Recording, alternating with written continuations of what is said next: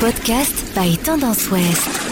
Récemment publié aux éditions des Falaises à l'occasion du bicentenaire de la naissance de Flaubert, le livre La Normandie de Flaubert nous entraîne sur les pas du célèbre auteur de Madame Bovary.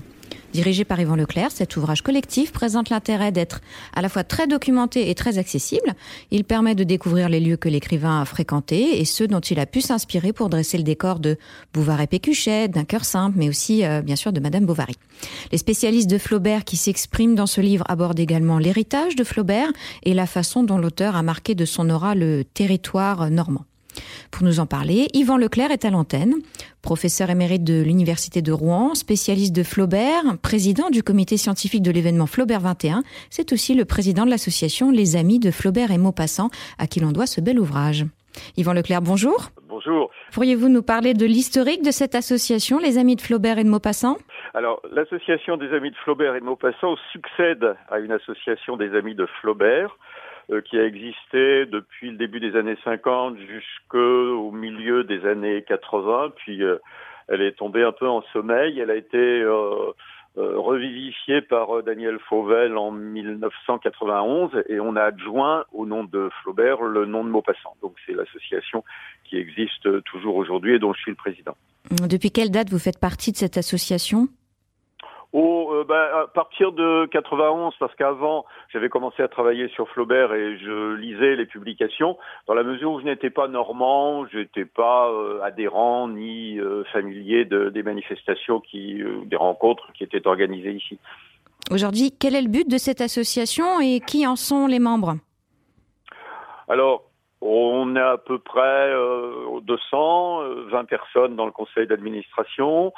Euh, le but de l'association, c'est évidemment d'illustrer et de promouvoir, comme on dit, euh, euh, l'œuvre et la personne, les amis de Flaubert et de Maupassant. Bah, D'une certaine façon, on n'a pas trop de mal à les promouvoir parce qu'ils sont tellement célèbres qu'il est inutile de les réhabiliter, bien entendu. Donc, ce qu'on fait, c'est qu'on organise des journées d'études des voyages d'études aussi sur des lieux qui ont rapport avec la vie, l'œuvre de nos euh, deux écrivains. Et quel type d'action vous organisez euh, tout au long de l'année pour le grand public et pour honorer la mémoire de Flaubert? Alors cette année, on a un programme évidemment bah, qui ressemble un peu à ce qu'on fait d'habitude, mais qui est euh, un peu plus dense. Euh, on a appelé ça euh, Flaubert 200 ans toujours vivant, d'une manière un peu un peu dynamique et, grand public.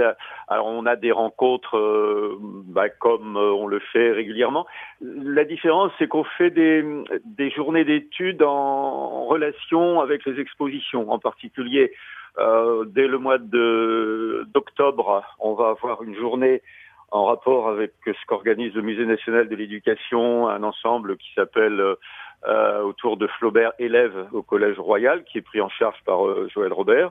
Et puis, à la fin de cette année 2021, euh, on aura une journée d'études à la bibliothèque euh, patrimoniale de la ville de Rouen, qui va organiser la grande exposition des manuscrits de, de Flaubert. Et puis, on pense organiser deux voyages un voyage à Carthage au printemps de l'année prochaine, au moment où l'expo, qui est actuellement l'expo Salambo, qui est actuellement au musée des Beaux-Arts, euh, passera au Bardo, au musée du Bardo, après avoir fait une escale euh, au Mucem à, Marseille. Donc on ira euh, pendant huit jours à Carthage, visiter les lieux, rencontrer des collègues tunisiens, des archéologues, des enseignants. Et puis on pense aussi faire l'été prochain un voyage de huit jours, euh, pas tout à fait sac au dos, mais en Bretagne cette fois, euh, là où euh, Flaubert et Maxime Ducamp ont voyagé pendant deux mois en 1847. Donc on ne fera pas le tour de Bretagne comme ils ont fait, mais simplement un petit circuit dans le sud de la Bretagne. Et à quelle fréquence l'association publie des ouvrages, qu'ils soient spécialisés ou grand public? On publie une fois par an un ou deux volumes des cahiers Flaubert-Maupassant qui recueillent pour la plupart les communications qui ont été présentées euh, dans l'année et qui publient également des inédits. À chaque fois, on a des inédits, on retrouve des lettres de, de Maupassant, de Flaubert. Euh, il y a encore quelques manuscrits inédits des uns et des autres. Et où peut-on se les procurer? Sur notre site, on a un site internet. Si vous tapez Ami de Flaubert Maupassant, euh, vous allez voir la totalité des euh, publications. On en est à 39 numéros depuis 1991, donc depuis la, la fondation de la nouvelle association et on peut les commander en ligne. Autrement, euh, notre siège social, c'est euh, au 192 rue Beauvoisine aux, aux sociétés savantes. En ce qui concerne le livre La Normandie de Flaubert qui vient d'être édité, pourquoi vous avez choisi de faire un ouvrage collectif? Parce que ça s'imposait, c'est-à-dire que les sujets sont tellement variés que je crois qu'un seul auteur n'aurait pas réussi à les couvrir euh, tous. Et puis par ailleurs, comme c'était une commande qui était passée à l'association des Amis de Flaubert et Maupassant, euh, je pensais qu'il était euh, normal et juste que ce soit euh, l'émanation du collectif. Donc on est une dizaine à peu près, on fait partie tous du conseil d'administration des Amis de Flaubert et Maupassant. Et il y a des historiens, il y a des littéraires, il y a des spécialistes du patrimoine, il y a la directrice de la bibliothèque patrimoniale de Rouen, des spécialistes de différents domaines. Voilà. Donc on a mis nos ensemble pour traiter bah, des aspects qui sont euh, très très variés de ce sujet. Donc chacun des auteurs a un domaine euh, de prédilection. Euh, comment vous vous êtes répartis les sujets? Comment vous avez élaboré le plan de ce livre? Alors le plan s'est imposé assez rapidement parce que euh, la, la, préface s'intitule Flaubert trois fois normand. Il est normand par sa biographie, bien sûr, parce que il est né en Normandie, il a vécu euh, une grande partie de son temps à Rouen, puis à Croisset. Bon, euh, ses œuvres, la moitié de ses œuvres se passent en Normandie, donc ça c'est la deuxième partie de euh, d'une Normandie littéraire. Et puis la troisième partie est plus contemporaine. On s'est intéressé à ce qu'on appelle d'un mot un peu savant, un peu long, la patrimonialisation de Flaubert, c'est-à-dire les lieux qui sont attachés à sa vie. Évidemment, le musée Flaubert d'histoire de la médecine qui correspondait au logement de fonction de son père, là où il est né, Croisset, dont il ne reste que le, pavillon, bon, là où il a, vécu la moitié de sa vie. Et puis les statues aussi, et puis les lieux de conservation, bien sûr, ces manuscrits qui sont en partie bibliothèque municipale, euh, bibliothèque patrimoniale de la ville de Rouen, et puis ces livres qui sont conservés euh, à l'hôtel de ville de Cantleux. Voilà. Donc on a essayé de faire le tour et puis on s'est réparti évidemment en fonction de nos compétences. Euh, L'ancien responsable de la médiathèque de Cantleux, chargé de la bibliothèque patrimoniale de Flaubert, a pris en charge évidemment euh, ces, ces, pages. L'ancienne et l'actuelle euh, conservatrice du musée Flaubert se sont partagés le travail. Et puis euh, la directrice actuelle du fonds patrimonial de la bibliothèque euh, de la ville de Rouen a occupé du pavillon de Croisset qui dépendait jusqu'à peu de, euh, de la ville de Rouen. Justement, j'allais vous poser la question. Parmi ces auteurs, on retrouve euh, Arlette Dubois, l'ex-conservatrice du musée Flaubert et d'histoire de la médecine, mais aussi Sophie Demois, qui est l'actuelle directrice du musée. Quel lien l'association entretient avec le musée?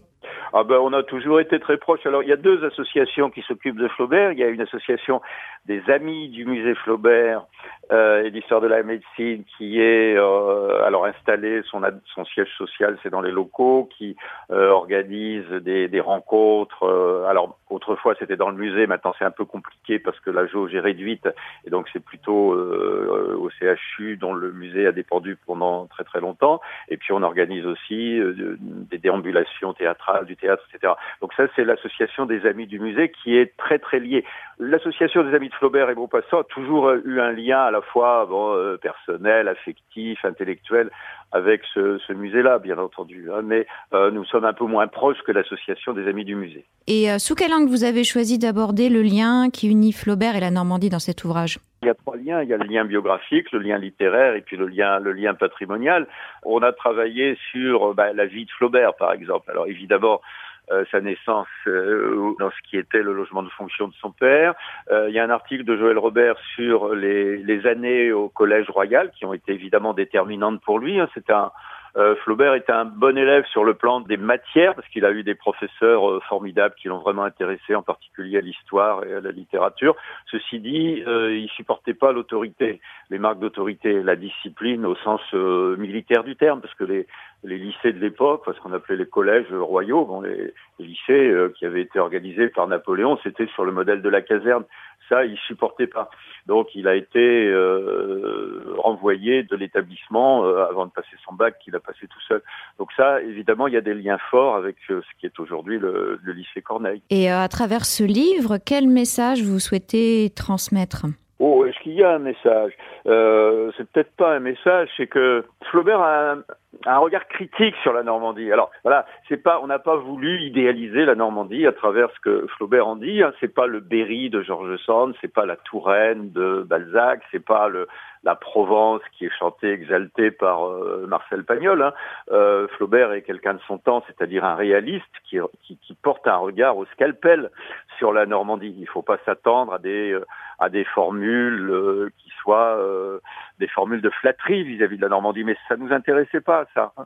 C'était montrer comment Flaubert, au fond, était normand avec cette histoire qui serait presque du je t'aime moi non plus, enfin la chanson de Gainsbourg, quoi. Il y a, y a aussi des rapports très tendus avec la Normandie et ça on n'a pas voulu les, les, cacher, mais en même temps il a une manière d'intérioriser la Normandie et ça, ça nous a beaucoup plu bien sûr dans, dans le fait de dire par exemple ah ben je suis normand parce que j'ai j'ai l'impression d'avoir du cidre qui coule dans les veines et de temps en temps ça explose. Voilà, c'est un peu de ce travail-là qu'on a fait, ou, ou encore quand il dit que il se reconnaît dans la moisissure, dans la couleur verdâtre des cathédrales normandes. Enfin, l'état, son état intérieur, c'est celui qu'il voit dans les cathédrales normandes. Il intériorise le, le, climat, les monuments, la pluie, etc. Et ça, c'est évidemment passionnant. Pour terminer, à qui s'adresse le livre? Alors, on a voulu que ce soit un livre très grand public. Oh, il y a des textes qui sont peut-être un peu plus difficiles à lire, euh, à lire que d'autres, un peu pointus.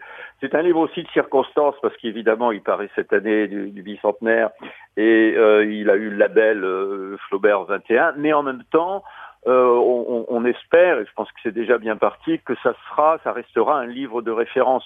Et donc, il s'adresse évidemment à tous les publics. Ah, J'oubliais une chose très importante, bien entendu, c'est un livre magnifiquement illustré avec les, photos euh, d'Éric Bénard, grand photographe, qui par ailleurs expose actuellement, dans le cadre du bicentenaire au château de Martinville, des, des photos euh, d'ambiance, d'atmosphère inspirées de Madame Bovary.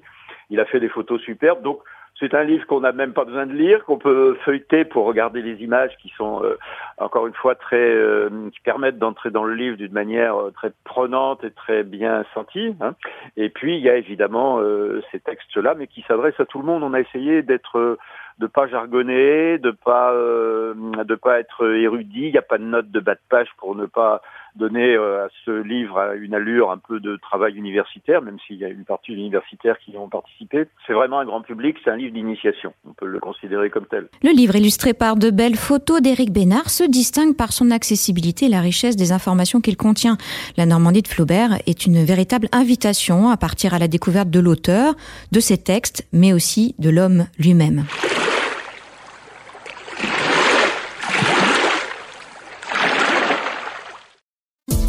Podcast by Tendance Ouest.